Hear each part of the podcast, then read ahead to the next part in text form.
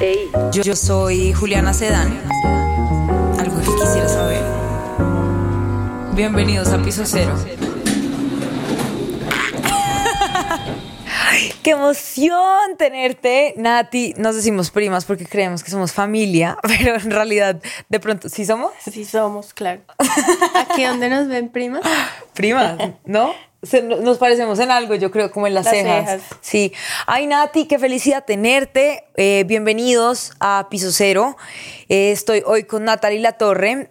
Ella es creadora de contenido de estilo de vida y como estilo de vida saludable, es deportista, tiene una, una cuenta que va más mucho más allá de solamente una cuenta en Instagram con su novio y su hermano que se llama Hit the Gym. Yo me acuerdo que Hit the Gym empezó como a coger fuerza en pandemia, ¿no? Yo me acuerdo que el, bueno, el papá, para darles contexto, el papá de Juanse, el novio de, de Nati, es amigo de mi papá.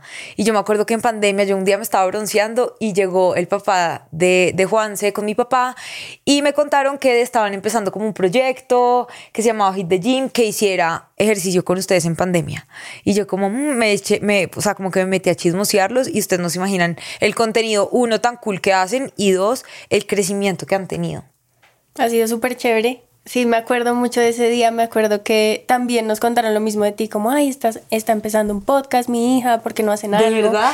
Y, y fue súper chévere. Creo que fue súper lindo también haber empezado en pandemia con este proyecto. Bueno, un poquito antes, pero en pandemia fue como que todo, todo, fue como un golpe de suerte, la O sea, verdad. ¿cómo, Nosotros, cómo nació la idea? Porque además voy a decir una cosa. Bueno, ahorita hablamos de qué tan difícil es trabajar con la pareja y el hermano, porque además ellos dos son mejores amigos, ¿no? Ellos dos son mejores amigos, mi hermano, mi mellizo, y pues Juan, sé que llevamos ya siete años. Entonces ha sido duro. Pero bueno, ahorita, ahorita, Ahorita, ahorita andamos en eso, pero empecemos como con la idea. Em, todo empezó porque, pues, como tú dijiste, llevo haciendo ejercicio toda la vida, entonces eh, mis papás siempre me, me inculcaron mucho como este, no solo el ejercicio como por lo físico y como por competir, porque mis papás compitieron mucho, Ok. pero más ¿En como qué? por, mi papá fue paracaidista, Wow. eh, campeón de Francia, y mi mamá equitadora. De Francia. Mi papá es francés. Ah, ¿Qué? ¿No sabías? No. Y entonces, ¿cómo, son- cómo que somos familia? Por mi mamá es Vidales. Ah, mamá. Vidales. Ah, O sea, tu mamá y mi mamá, las dos son Vidales. Ajá. Por ahí, por ahí va la cosa. Bueno, ajá, entonces sigue. Ent- y mi mamá es equitadora también, entonces, más que por la competencia, como por la salud. Entonces, todo lo que el deporte y el ejercicio y la actividad física hace en tu cuerpo y en tu mente para que seas una mejor persona, para que estés mejor, para que seas más feliz. Entonces siempre nos inculcaron mucho esto y mi hermano y yo siempre hicimos mucho ejercicio. Y dijimos, bueno, ahorita que está tan de moda lo de las redes sociales, porque no empezamos a subir contenido, a subir rutinas gratis en Colombia y en Latinoamérica? Muchas personas no se pueden pagar un gimnasio, un nutricionista, un entrenador personal y dijimos, las redes es algo gratuito que todo el mundo tiene acceso, ¿por qué no empezamos a compartir un poquito eso eh, por ahí? Y empezamos a subir rutinas. O sea, fue idea de tu hermano, de, de, de Paz y tuya. Principalmente nació Sí. por Juanse y yo. Ah, porque fue como, ay, seamos esa pareja de fitness, couple goals que hacen videos de Ah. parejas. Pero obviamente estaba mi hermano y que siempre había hecho ejercicio, entonces fue bueno, muy chévere ser tres. Creo que nunca muy- habíamos visto a tres, siempre eran como dos parejas o, O dos individual, mujeres o individual. Entonces chévere ser tres. Y así empezó todo, Bacanísimo. Bueno. compartiendo rutinas sin equipo, como en un parque, en lugares así donde todo el mundo pudiera hacer. Y empezó pandemia y fue perfecto porque todo el mundo estaba haciendo ejercicio desde la casa. Entonces ahí O sea, eso nace antes de pandemia, no en pandemia. Nace antes de pandemia, nos vamos de intercambio los tres, empezamos a grabar un montón de contenido, todos en lugares diferentes. Y después empieza pandemia y, y ya, y pues en verdad sí, por eso decimos que fue perfecto, porque fue demasiada suerte. La pandemia para nosotros fue algo bueno porque pudimos demostrarle a la gente que desde la casa uno también podía tener hábitos saludables y moverse así fuera en un espacio de dos metros por dos metros se podía hacer algo por tu cuerpo y por tu salud, entonces fue súper chévere. Ok, ¿y cómo ha sido como ese recorrido, ese camino? Porque ustedes ya tienen, digamos que una comunidad supremamente grande. Ustedes, ¿cuál es como eso que, qué es eso que ustedes quieren transmitir a través de Hit the Gym? Porque yo, digamos que normalmente uno ve como a los creadores de contenido que hacen como cosas de fitness y es como rutinas y rutinas y recetas, pero no va más allá de eso, como que no trasciende a otra cosa. Ustedes uno no, pues no cobran, hay personas que, o ustedes sí cobran, o sea, cuéntanos cómo funciona todo como ese universo de Hit the Gym. Sí, pues todo empezó con este objetivo como democratizar el, el estilo de vida saludable, entonces todo era gratuito. Ahora, como vivimos de eso, obviamente ha tocado como buscar otras formas como de monetizar como lo que hacemos y el trabajo que hacemos, pero siempre todo va a ser muy asequible como a todo el mundo. Entonces las rutinas eh, están en YouTube gratuitas, pero tenemos planes como un poco ya más personalizados, la parte de alimentación, que eso sí es pago. Pero lo que nos gusta más que dar entrenamientos y dietas, porque creo que al final, como decías, mucha gente hace lo mismo y es como hagan mis entrenamientos porque son los mejores y hagan este tipo de alimentación que yo les propongo. Es más como qué te sirve a ti y qué cosas pequeñas en tu día a día puedes ir cambiando para crear una vida más saludable, pero que te sirva a ti. Entonces yo no decirte a ti como haz un montón de rutinas, claro, ahí están las rutinas en YouTube para cuando quieras, pero más como qué le sirve a Juliana Sedan para ser una persona más saludable. Entonces si a ti te gusta caminar, ¿por qué no vas a caminar hoy 10 minutos más? ¿Sabías que haciendo esto puedes reducir tus niveles de estrés o puedes reducir tus niveles de enfermedades cuando seas mayor? Como algo más enseñar porque creo que nos lanzan mucha información que nos dicen hazlo y uno y uno dice ay sí me dijeron que lo hiciera pero no entiendes realmente por qué lo estás haciendo por qué me sirve a mí. Entonces eso es lo que hemos estado trabajando últimamente como algo que realmente le sirva a cada persona personalizado. Y yo siento que como con las motivaciones correctas no uno siempre y ahorita quiero que enteremos hablar un poco de este tema que es de lo que quiero hablar contigo y es el tema de la apariencia física, ¿no? Entonces yo creo que uno, a uno le inculcan el, el ejercicio por, por, salud, por salud, como por bienestar mental, físico, bla, bla, bla. Pero yo creo que con el paso del tiempo y como con los estigmas de la sociedad y como las cosas que nos impone la cultura y bla, bla, bla, y las redes sociales que tienen un impacto gigante en cómo nos, como, sí, como en cómo nos sentimos con respecto a nuestro cuerpo, y uno al final empieza a, o sea, como a hacer las cosas con un propósito equivocado voy a empezar a hablar por mí. Yo tengo una pésima relación con la alimentación, pero pésima eh, relación con la alimentación y yo sé que yo tengo que hacer ejercicio, pero a veces el ejercicio yo lo veo como el castigo porque comí mal o me toca hacerlo para no estar gorda. Si me entiendes, como que creo que a veces las motivaciones con lo que respecta a la vida saludable son las equivocadas. Totalmente. Yo, yo también me siento súper identificada con eso y creo que ya lo hemos hablado mucho nosotras dos. Nosotras dos, sí. Pero yo también llegué a un punto en el que yo hacía ejercicio como castigo, como que tenía que ir al gimnasio porque si no iba entonces me iba a engordar o porque em, sí, era, era el castigo y lo odiaba y llegué a un punto en el que odiaba hacer ejercicio y es súper irónico porque yo vendo eso al final, o sea, no vendo literal, pero como que yo muestro eso, que hacer ejercicio es es salud, es felicidad, pero yo estuve en una época en donde yo no me sentía bien con mi cuerpo. También hubo una época igual en redes sociales, uno ve a un montón de gente en redes sociales que está súper marcada, que hace lo mismo que uno.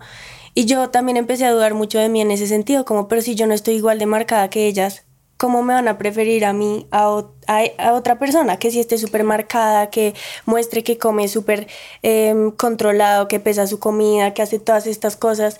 Y nosotros pues mostrando esta idea de que no, de que eso no es así, de que no tienes que meterte a una dieta o no tienes que meterte a un gimnasio, a entrenar seis veces a la semana o a hacer dos horas de gimnasio, como de pronto muchas personas sí lo muestran. Entonces, ¿cómo hacemos que eso realmente sí cambie? Porque, como tú decías, creo, hay esta mentalidad mucho de que es así y nos han enseñado mucho que tiene que ser así con dietas, que la única forma de bajar de peso es con dietas o haciendo mucho ejercicio. Y yo creo que precisamente por eso pasa eso, que uno lo toma como castigo muchas veces y no se lo disfruta. Eh, entonces me pasó, me pasó mucho. Eh, yo hacía, pues practicaba un deporte que era muy diferente porque estaba con un equipo, mis metas eran ir a competir. Entonces, ¿Qué, deporte era? Era vaulting, gimnasia encima del caballo. Wow. Y yo logré ir a representar a Colombia en dos mundiales. Solo que no mucha gente conoce el deporte, pero es lo máximo. Y era muy chévere porque lo disfrutaba mucho, no solamente hacer ejercicio, pero el hecho de ir con mis amigas, tener una competencia cerca y entrenar para eso. Em, pero después cuando entré a la universidad pues fue mucho más difícil, estudiar arquitectura, entonces no tenía tiempo, entonces me tocó ir al gimnasio, que era como la solución más rápida que tenía. Y ahí fue ahí cuando empecé como a, a cambiar un poco esa motivación de por qué yo hacía ejercicio. Antes lo hacía para ser mejor deportista, después empezó a hacer... Y por divertirte también, porque al final era como amigos. Exacto. Y después terminó siendo solamente para tener un cuerpo más bonito.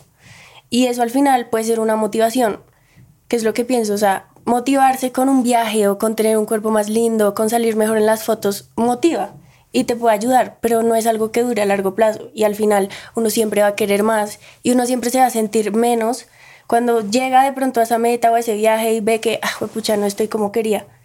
Entonces, por eso siento que, que el gimnasio sí me cambió un poco esa mentalidad y lo hice porque todo el mundo lo hacía, no porque fuera algo que yo quisiera hacer de verdad.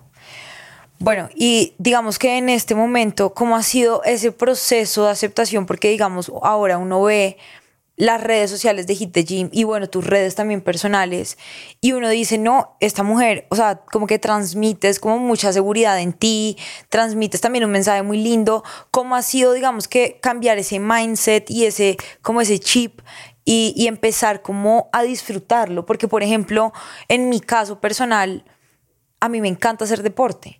O sea, yo soy, yo soy muy buena en los deportes, tipo, a mí me puedes a jugar tenis, yo sé jugar tenis, me pones a esquiar, yo sé. O sea, yo crecí también haciendo mucho deporte y lo disfruto un montón, pero digamos que la disciplina no la tengo, tengo una pésima relación con la comida, como una persona que está como yo, que está súper rayada con la, eh, de la cabeza con la comida, uno por dónde puede empezar.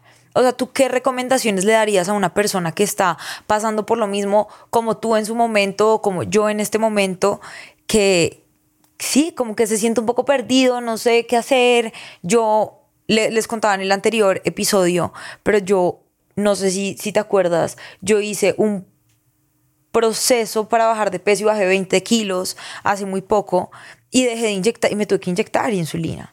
Y cuando terminé de inyectarme insulina me engordé 11 kilos y esta soy yo con 11 kilos después, o sea, con 11 kilos de más después de haber hecho el tratamiento, después de que me dejé inyectar. Y eso me raya mucho la cabeza porque ya sé lo que se siente estar en un lado, entonces me raya no estar ahí.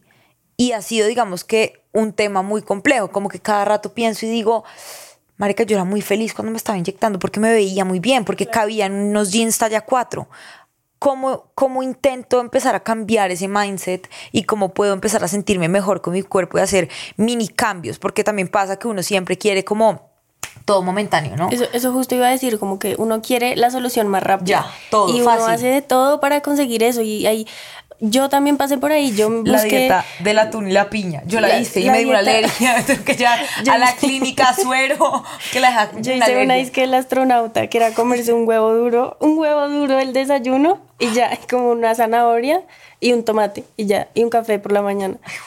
y sí, me adelgacé 7 kilos en una semana.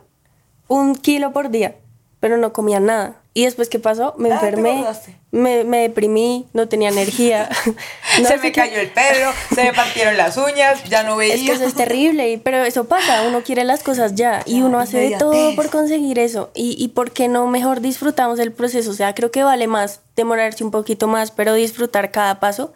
Y se nos olvida mucho y, nos, y no nos enseñan a disfrutar esos logros pequeños, como que siempre es la meta final o siempre es el resultado. Entonces hasta que uno no se ve o hasta que de pronto tú no te viste así con 20 kilos menos, entonces de pronto no te lo habías disfrutado o no dijiste como wow. Y te voy a decir una cosa, cuando, o sea, yo hoy, y ahorita vamos a hacer el ejercicio y te vamos a mostrar las fotos, yo veo las fotos de ese momento y yo digo, qué bollo, wow. O sea, estaba muy flaca. En ese momento yo no me sentía así.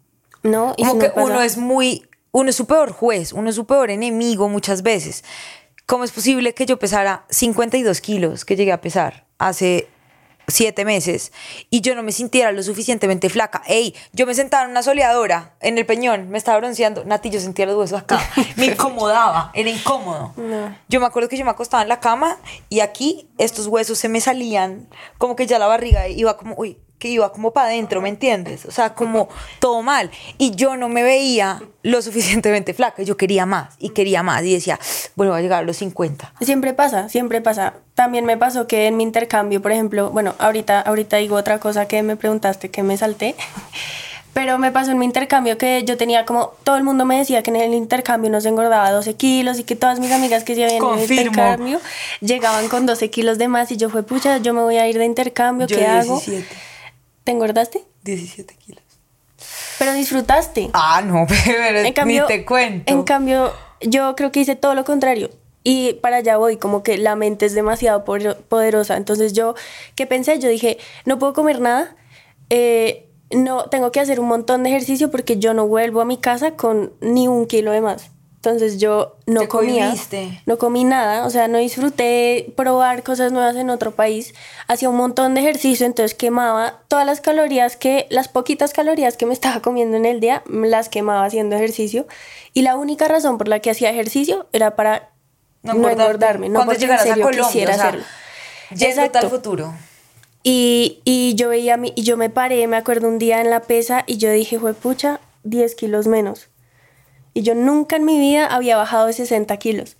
Y en ese intercambio pesé 57, me acuerdo. Y me acuerdo que llamé a Juanse, a mi novio, y le dije, eh, no puedo creer, estoy demasiado feliz, ya estoy pesando 57 y yo feliz. Y me acuerdo que una amiga me decía, pero, pero se te fue como todo el músculo y tu cola, ¿qué pasó con tu cola? Y yo como, no, estoy divina y está, no sé qué.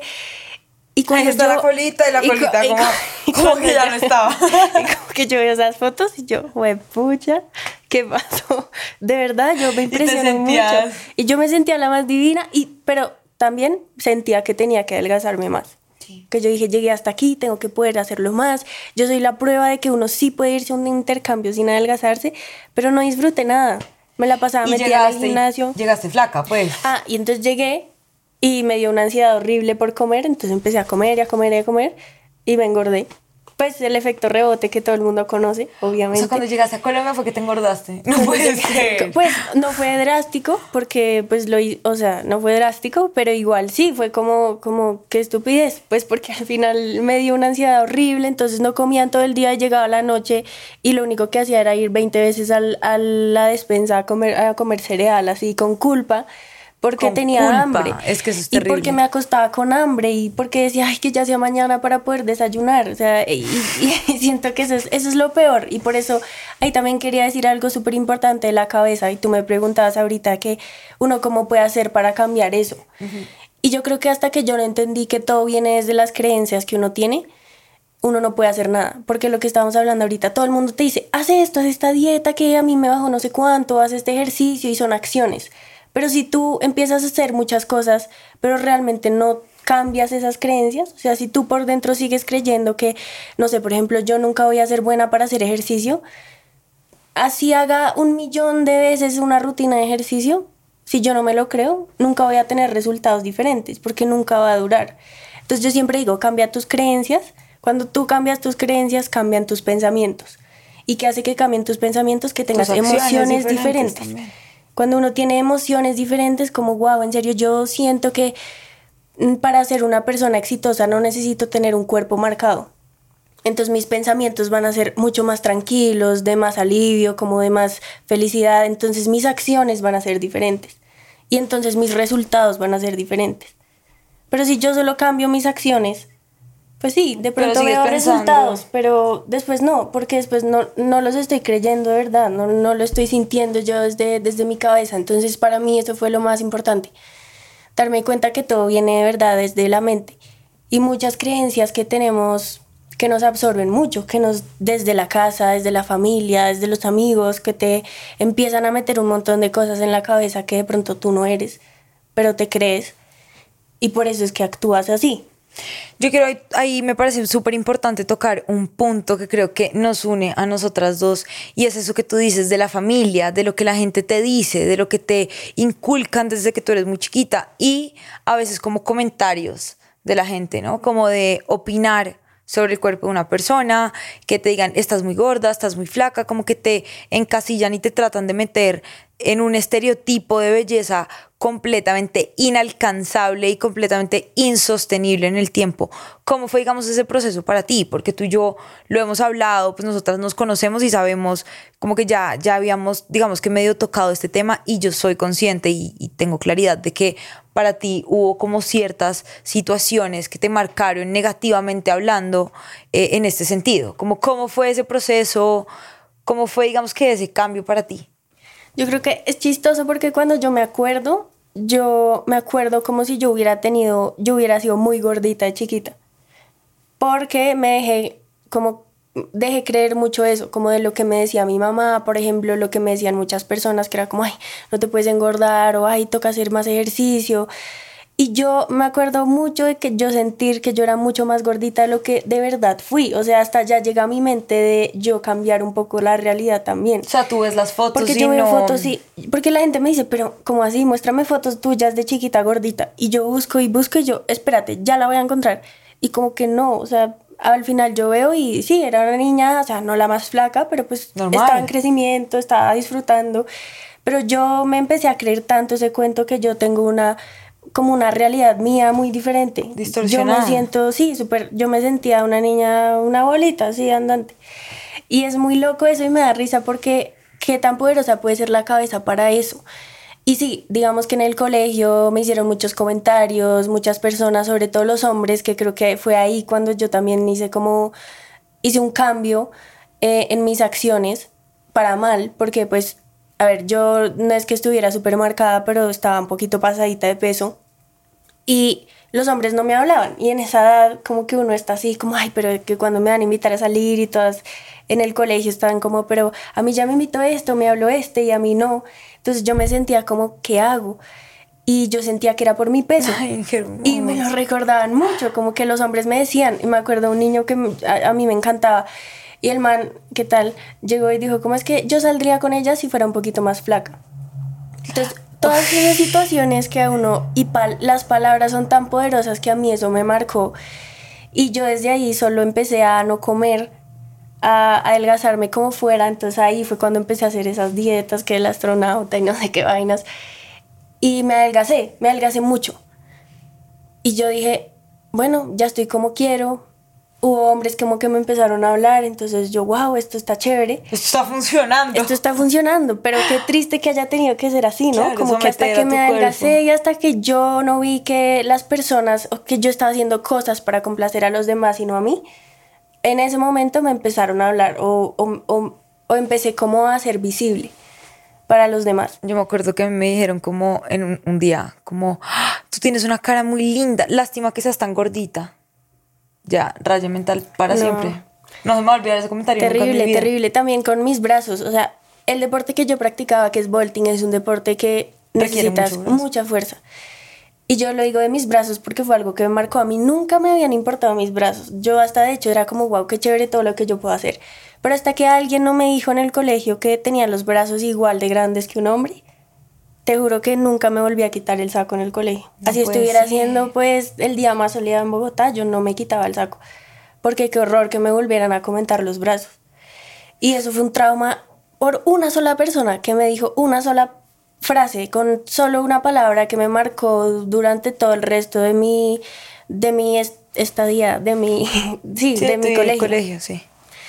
Entonces fue súper fue súper duro y hasta el día de hoy yo a veces sigo con un poco de inseguridades con mis brazos, como de pucha, no son los brazos más delgaditos del mundo, pero uno a veces no se da cuenta de lo increíble que el cuerpo puede ser y de todo lo que te permite hacer. Entonces yo decía, ¿por qué me voy a poner a pensar en eso cuando yo fui a representar a Colombia Mundial, cuando yo puedo alzar con mis brazos a otras personas en el deporte que hago, yo tenía que alzar a, a una niña más chiquita?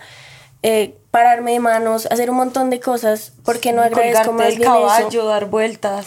Sí. A estar pensando en eso, pero marca mucho y más cuando son personas cercanas a ti. Y creo que eso pasa mucho. En, en Hit the Gym, muchas personas nos dicen que los comentarios que más las han marcado han sido de su propia familia. Y eso pasa. Y por ejemplo, en redes sociales alguna vez has recibido comentarios, porque esto es otro tema, ¿no? Como que creo que acompañado, además de los comentarios de la familia, acompañado de los comentarios de los amigos, de las personas como malintencionadas, también hay ahorita, hoy en día, por todo este tema de la era digital, hay un impacto muy grande en las redes sociales y nosotras dos que trabajamos en redes sociales sabemos como la repercusión que eso tiene en uno y, sabemos también cómo la falta de empatía y la falta como de conciencia que existe muchas veces en las personas que hacen comentarios sin conocerte, sin, sin saber cómo el impacto tan, grande que eso puede tener en ti. ¿Alguna vez, por ejemplo, has tenido que lidiar con eso? Mira que yo agradezco mucho porque nuestra comunidad es demasiado sana y jamás he recibido un comentario sobre mi cuerpo feo sé que de pronto si lo recibiera y aquí tal vez me estoy abriendo demasiado, pero sé que me daría duro. Porque yo siento que obviamente eso es algo que me recordaría muchas cosas de, de mi pasado, de lo que he tratado de trabajar. Pero gracias a Dios nuestra comunidad siempre ha sido muy muy linda en cuanto a eso. Creo que, y creo que también viene un poco el mensaje que nosotros queremos transmitir, que al final la forma de tu cuerpo no define qué tan exitosa eres. No, pero es que te, te me estás adelantando. Te me estás adelantando porque esa, bueno, si quieres sacamos de una vez la dinámica. Y es que la, el anterior invitado, que tú no sabes quién es, te hizo una pregunta. ¿Ya? Eh, sin saber quién eras. O sea, sin saber, sin saber para quién iba dirigida. Y tú no sabes quién va a ser mi próximo invitado. Vas a hacer una pregunta random. Puede ser un cura, puede ser arquitecto, puede ser cualquier persona. Como que no tenemos ni idea de quién es. Listo, la pregunta que esa persona te hizo es precisamente eso. A través de, tu, de tus redes sociales, a través de tu trabajo, eh, ¿cuál es el mensaje que tú quieres dar? ¿Qué es lo que tú quieres transmitir y qué es lo que tú quieres con lo que la gente se quede cuando consume tu contenido? Yo, Voy a hacer un paréntesis. Ella no sabe que tú eres creadora de contenido, pero dijo, se refirió como en tu trabajo lo que tú haces. Wow, qué chévere, porque, porque justo era eso lo que iba a decir, creo. Nosotros y yo como mujer en este equipo, porque somos dos hombres y yo la mujer, que creo que muchas son, o sea, las mujeres son la mayoría de las que nos sentimos como de pronto más, eh, que nos miran el cuerpo, que tenemos que estar bien, más juzgadas. Yo el mensaje que siempre hemos querido transmitir es que la forma de tu cuerpo no te define como persona, no define qué tan exitosa vas a ser, no define qué tan linda eres, mm. eh, no define nada de eso y ese es el mensaje que queremos dar. Y yo me siento, o sea, ni siquiera por lo que digo, sino por cómo me veo, con lo que hablábamos ahorita, yo no soy la influencer fitness más marcada y no quiero serlo. Eh, solo quiero ser yo y quiero que la gente me quiera por cómo me veo y cómo soy. Y que sí, puede que tenga épocas en donde entrene más porque tengo un objetivo más claro, o épocas en donde entrene menos porque tengo la tesis, por ejemplo, que dejé de entrenar y me engordé. Pero yo quiero ser una persona saludable y creo que ese es el mensaje, más que tener una meta de algo físico, que repito, funcionan a veces y son motivación, es como esa meta de tú quién quieres ser. Yo quiero ser una persona que cuando yo le pida hacer algo a los 40, a los 60 años, lo pueda hacer y que mi cuerpo me permita hacerlo. Entonces creo que ese es el mensaje que queremos compartir mucho en Hit Gym, que a empezar a, quitar y a borrar todos este, esos estereotipos de cuerpo perfecto que existen, que la sociedad ha puesto, que las redes sociales todavía siguen mostrándonos un montón. Em, quiero llegar a ese punto en el que cada persona se sienta su mejor versión, que cada persona sienta que tiene algo diferente que dar, que mostrar mucho más allá de su cuerpo. Entonces sí, y que está bien y que es válido. Me parece muy lindo eso que estás diciendo porque yo creo fielmente y te voy a decir una cosa, yo sigo muchas personas en redes sociales, pero las personas que de las que realmente consumo el contenido son personas que se muestran reales y que muestran precisamente la cotidianidad y la humanidad en todas sus formas y representaciones. ¿A qué me refiero? No me gustan los influencers que son positivismo tóxico, que es como todo es súper lindo y todo es súper bright. Es como, no, en, en la vida, en la cotidianidad, uno tiene días buenos, uno tiene días malos, uno se ríe, pero hay días que les da mierda todo y uno no quiere salir a hablar lindo y uno no quiere ir, salir a mostrar el desayuno que se acaba de comer porque es que no me interesa, porque es que estoy de mal genio y no me he parado en mi cama. Y a veces a la gente se le olvida que detrás de las redes sociales y detrás de cada uno de los perfiles hay personas reales, con problemas reales y creo que eso es algo muy valioso y creo que te lo aplaudo a ti y se lo aplaudo a Paz y a Juanse, que son las otras dos personas que hacen parte de Hit the Gym, porque he podido seguir como su trabajo desde muy cerca y creo que el mensaje que tú me estás diciendo sí es muy fiel a lo que ustedes muestran. Y creo que al final del día eso es lo más valioso, más allá de los números, más allá de los likes, más allá de, del, sí, como del alcance numérico, creo que es el impacto, sea el que sea, masivo o pequeño, que igual ya es cada vez más grande, creo que lo importante ahí es la intención con la que se hacen las cosas y el mensaje que se, se está transmitiendo, porque creo que hay una responsabilidad muy importante en, en, los creadores de contenido en enviar mensajes que son correctos, porque uno no sabe cómo, así como yo te puedo hacer un comentario de tiene los brazos súper grandes, que no me parece, eh, también hay personas que se creen todo lo que uno dice. Total. Entonces uno sí tiene una responsabilidad muy grande ahí. Tú puedes ser como creador de contenido esa persona que le genera una inseguridad a alguien. Entonces a mí sí me parece supremamente importante que uno tenga como esa responsabilidad social de entregar mensajes correctos, porque es que no, uno no necesita ser flaco y esto me da mucha risa estar diciéndolo porque es como quiero, estoy dando un consejo que quiero recibir de mí misma y a mí me cuesta mucho porque tengo muchos problemas con mi cuerpo. Y sí, sí es muy importante como trabajar esas inseguridades porque a pesar de que uno sabe que uno eh, vale más, que uno su valor no lo puede poner en la sociedad, eso es muy difícil. Entonces uno sí tiene que ser muy consciente de ese cambio y empezar como con pequeñas acciones para, digamos que buscar su mejor versión. No sé si me enredé un poco diciéndolo, pero, pero creo que me entendieron, ojalá me hayan entendido. No, sí, totalmente de acuerdo. Pequeñas acciones para, para, ser esa persona que uno quiere ser. Al final, yo siempre lo digo, como las redes sociales tienen algo muy lindo, pero también puede ser un arma de doble filo, ¿no? Como que yo siempre digo, no, yo les comparto mucha información porque soy certificada en entrenador, eh, soy entrenadora personalizada, soy nutricionista, pero también sé que hay muchas otras fuentes y que uno no se debería quedar con lo que una persona te dice. Entonces, y viene siendo muy, mucho esa idea de encasillarse, ¿no? Entonces, que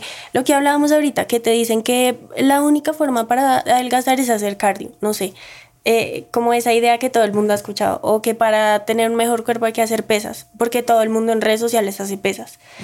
Eh, pero no se encasillen, yo creo que lo más chévere de todo esto ha sido, ha sido darme cuenta de eso, como que si yo quiero ser una persona que quiere transmitir esto, no me puedo encasillar tampoco en, en ser y mostrar solo una cosa y en tampoco decirle a las personas que, que nos siguen o que hacen parte de esta comunidad que, que tomen al 100 lo que les estamos diciendo, siempre con un grado de criterio y de informarse, de ir a buscar otras cosas y de que realmente te sirve a ti, que es un poco a lo que empecé diciendo de las creencias. Cada uno crea sus propias creencias, que tenemos muchas eh, por donde crecimos, de nuestra familia, nuestro colegio, pero al final hacer ese ejercicio como decir, yo tengo una relación mala con la comida, ¿por qué? Porque siempre me criticaron lo que comía, eh, pero yo quiero realmente seguir teniendo esa creencia o quiero crear una nueva que me sirva para mí, para exponenciar, como exponenciar, ¿cómo? expotenciarla, ¿cómo se dice? Sí, sí, Exponenciar. potenciarla. Ah, potenciar. Eh, Ay, lo pésimo español, bye. yo también. Explote, explote, eh, agrandar. como que. Explosión. Sí, como explosión, como grande. Entonces, sí, como que creencias quiero empezar a crear yo para mí, no para los demás. Como que hay una en la que yo me identifico mucho que es: yo no voy a ser una persona exitosa si no tengo un cuerpo marcado.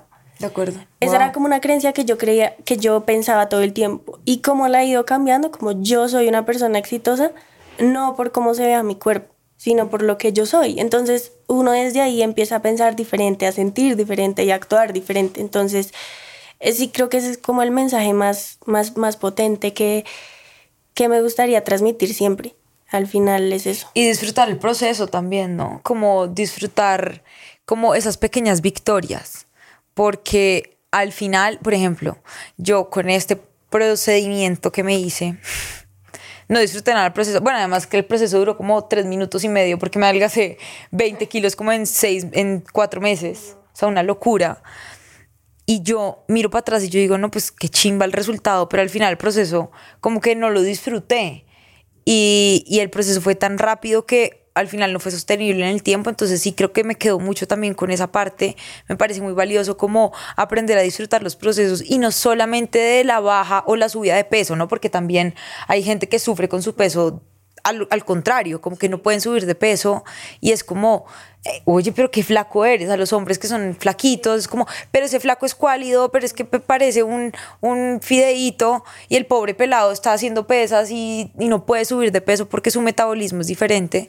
Entonces sí creo que es importante como disfrutar ese proceso y hacerlo de una manera sana. Y, y creo que aquí tocaste un punto también muy chévere y muy clave que es uno mismo se puede celebrar esos logros y no esperar a que otros lo hagan por ti. Como que yo también era esa persona que hacía algo y necesitaba que... Aprobación externa. Aprobación, sobre todo de mi familia. Eh, porque ellos eran los que siempre me hacían comentarios sobre mi cuerpo. Entonces, si yo me adelgazaba, entonces, así sí estoy bien, o así está bien, o ya me puedo entonces comer esta pasta que quería. Como... Ay, qué artera, mi mamá igual. Y, y entonces así, como al final uno espera aprobación de muchas personas, menos de uno, como que uno es la última persona. Y creo que hay que empezar a cambiar eso. Al final esos pequeños logros, así sean muy, chiquitos, pero hoy hice ejercicio cinco minutos. Cinco minutos del que sea, saltar lazo, bailar, eh, caminar, lo sí, que ayer sea. no hice nada, hoy hice cinco. Eso es ganancia. Eso siempre es algo diferente a lo que uno puede hacer y, y, muchas personas no lo hacen. Muchas personas se quedan en el, ah, lo hubiera hecho o debería hacer esto, pero no actúan. Cinco minutos hace la diferencia. Entonces es eso, como como aplaudirse esos logros también y esas cosas que uno hace, así no sean una hora, porque nos acostumbraron, acostumbraron a que fuera una hora o seis veces a la semana. Sí, no tiene que ser así. Y no tiene que ser así. Wow, me encanta ese mensaje, Nati. Me encantó haberte tenido, pero antes de que te vayas, cuéntame qué, qué pregunta le harías tú a cualquier persona. Pucha, qué duro. Entonces mi pregunta es para el siguiente o la siguiente, que no sé quién sea, pero ya quiero saber qué va a responder, es cuál ha sido el peor comentario que te han hecho sobre tu cuerpo. Si es que le han hecho. Si es que te han hecho. ¿Y quién fue? ¿Y qué le responderías? ¿Y qué le responderías? Hoy en día. Eso, eso me gusta, eso me gusta. ¿Qué le responderías? Uy, picante. Y los traemos aquí con guantes de boxeo. Mentira. bueno, Nati, cuéntanos antes de irte cómo te pueden eh, cómo te pueden encontrar en redes sociales a ti y a Hit, the, Gym. Bueno, en redes sociales estamos como Somos HTG, los tres, y a mi Natalie.latorreb. Eh, voy a empezar a hacer muchas más cosas chéveres. Tengo un proyecto como ahí en mente, entonces súper enfocado en todo lo que estábamos hablando. Y pues nada, gracias por tenerme aquí. Amo estar acá, amo ayudarte, amo, amo, amo estar creciendo juntas en todo este mundo. Qué y, emoción. y dando este mensaje tan importante para Me mucha parece muy valioso. Gracias por aceptar la invitación eh, a los micrófonos de Piso Cero. Espero que no sea la última vez y espero vernos más porque siempre intentamos cuadrar cosas y nunca sale nada. Aquí la estoy vendiendo. Y bueno, nada, eh, acuérdense de seguirnos en nuestras redes sociales como Piso Cero Raya al Piso Podcast y también Juliana Sedan B. Nos vemos en próximo episodio y ya. Chao, chao. Chao.